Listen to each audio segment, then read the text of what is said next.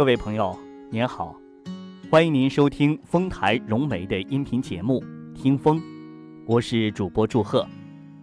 今天为您带来的一篇文章，名字叫《心爱的长笛》。小时候，每天晚饭后，父亲总喜欢拿出心爱的长笛吹奏一曲。那时，他特别爱听，笛声一响。他就用跑调的声音跟着哼歌，母亲也停下手边的活儿，侧耳倾听，发丝垂在脸上，格外柔美。夏天的傍晚，父亲有时会拿着长笛去巷口。邻居说：“来来来，吹一段吹一段父亲似问似答，将笛长横放嘴边。清脆悠扬的笛声从父亲的嘴边蔓延开来，如哗啦啦的小河流水。大人们摇头晃脑陶醉着，孩子们停止嬉闹，围在父亲身边，眼里充满了好奇与崇拜。那样的时光里，他是红人儿，孩子们羡慕极了。他有一个这样将笛子吹得声声悦耳的父亲。哄着他，把好吃的分给他一份儿，只为了听他父亲吹笛子时可以靠近一点儿。他亦是非常的骄傲。那时，父亲是天是地，是他心目中的大英雄。他开始讨厌父亲吹长笛，是小学五年级的时候。那天晚上，他写完作业后，父亲又拿出长笛来吹。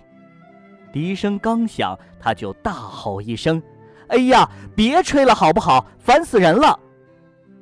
笛声戛然而止，他看也没看父亲一眼，转身跑回自己屋。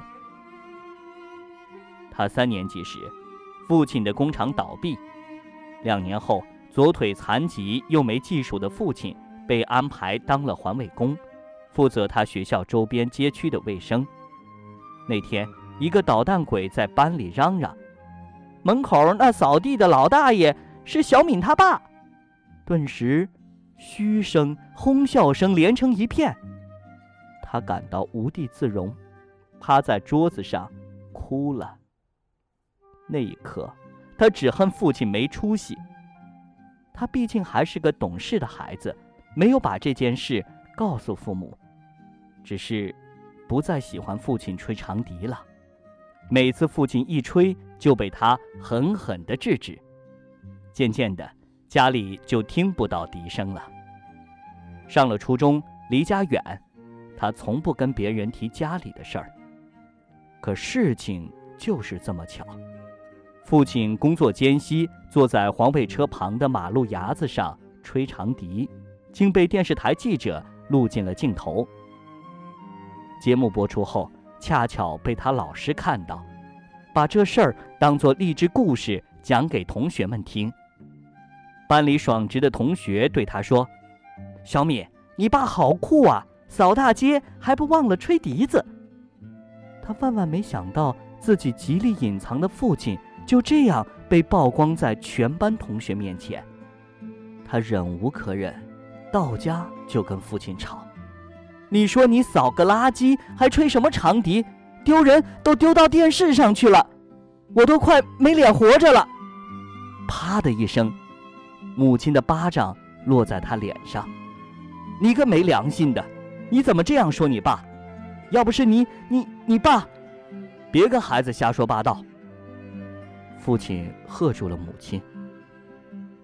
你可是听着你爸笛声长大的呀，你小时候那么爱听。你爸干一天活回来多累，都吹给你听。父亲的沉默和母亲的训斥，并没有打动他，他还是悄悄地拿走了长笛，扔在城边的小河里。虽然那一刻他心里也有丝丝的不舍，他等着父亲爆发，然而没有。自此。父亲再没有提过长笛的事儿。多年以后，他有了孩子，懂得了做父母的艰辛。他对父母很好，常常给他们买吃的、穿的。儿子初一那年，学校要开感恩主题晚会，儿子在家练唱《父亲》这首歌。想想你的背影，我感受到了坚韧；抚摸您的双手，我摸到了艰辛。我的老父亲，我最疼爱的人，人间的甘甜有十分，您只尝了三分。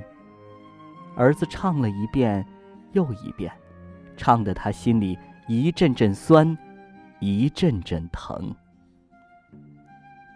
第二天。他买了一只上好的长笛，给父亲送去。父亲先是一愣，随即欣喜地摩挲起来。他吞吞吐吐，说：“爸，对不起。当初是我扔了您那长笛。”父亲一笑：“傻丫头，我早知道是你干的。”母亲走过来。还是闺女疼你懂你呀，你这条腿没白断，委屈没白受啊。腿没白断，他吃惊的问：“还不是因为你三年级那年非吵着要电子琴，你爸为了挣钱给你买琴，大雪天骑车给人送货，摔断了腿。哎，跟孩子提这些干啥？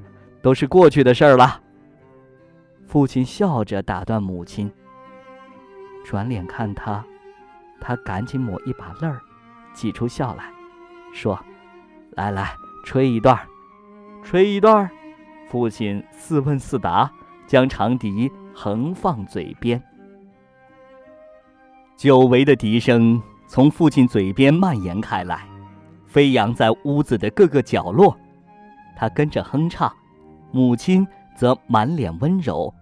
鬓角的白发泛着银光，格外柔美。